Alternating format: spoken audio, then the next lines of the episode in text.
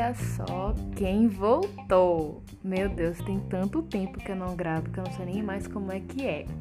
Então, galera, depois desse recessão que eu fiz, né? Eu acho que o último episódio que eu gravei foi em dezembro. E aí fiquei janeiro, fevereiro tá quase acabando e eu criei vergonha na cara para poder voltar para esse podcast. Então, gente, sejam bem-vindos a 2021, né? Estamos em fevereiro, mas não posso deixar de desejar as boas-vindas a esse ano. E como episódio de estreia do ano, né? Eu pensei em continuar, fazer a parte 2 daquele episódio que eu comentei situações desagradáveis de algumas pessoas que comentaram lá no meu Instagram que passaram com algumas nutricionistas. Se você não sabe, meu Instagram é @apaulabelmonte. Se você quiser sugerir temas para o podcast que vai voltar agora com tudo, em 2020. Me siga lá, arroba a Paula Belmonte. Então vamos começar com os casos, né? A continuação desses casos que as pessoas me mandaram que já passaram com nutricionistas. Primeiro, ela relatou que a nutricionista, né, quando ela foi a nutricionista, ela falou em é, abre aspas.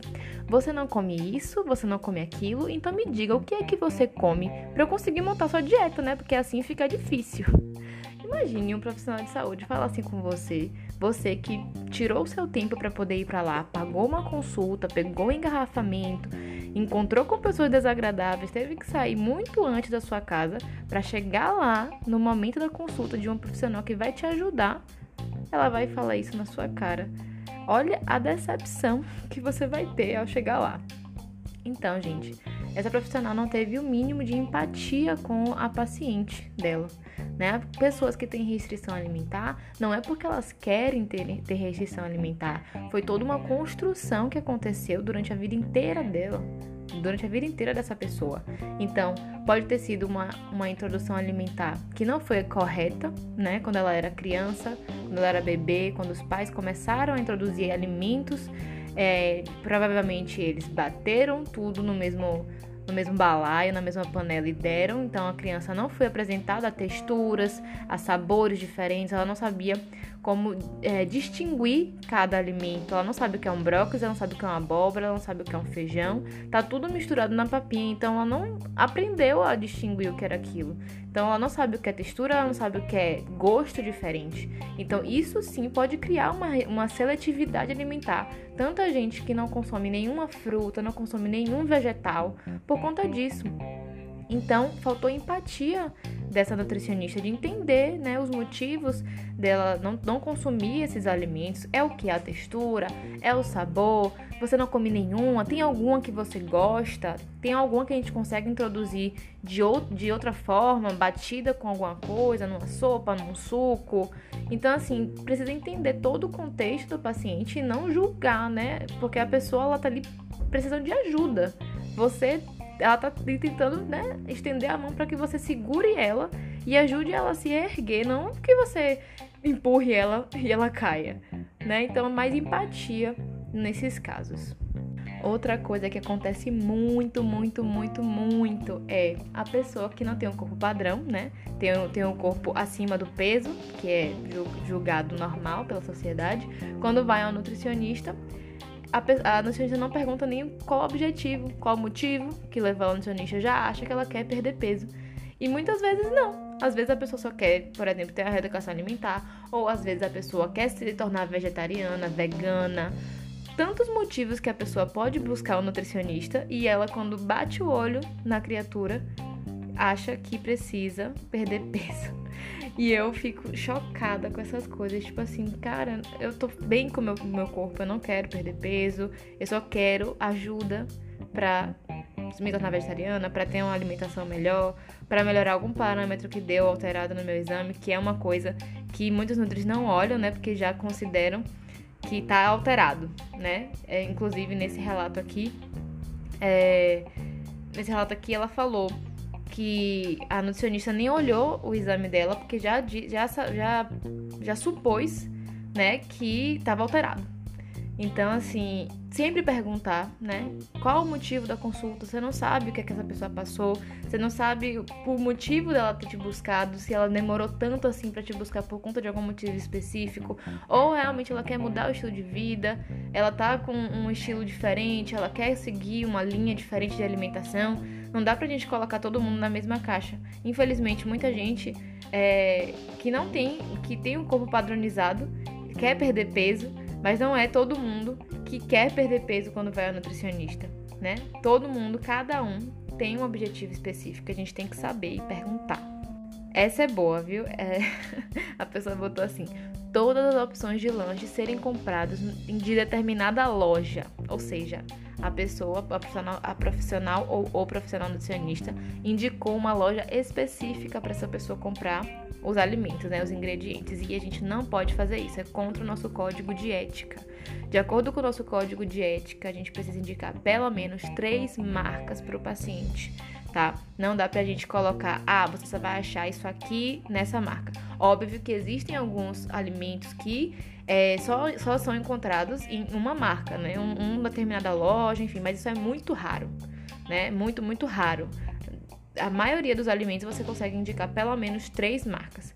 Isso é acontece muito quando o nutricionista trabalha para alguma loja, alguma empresa que é, tem parceria com alguma lojinha de algum produto, é, loja de produtos naturais, enfim.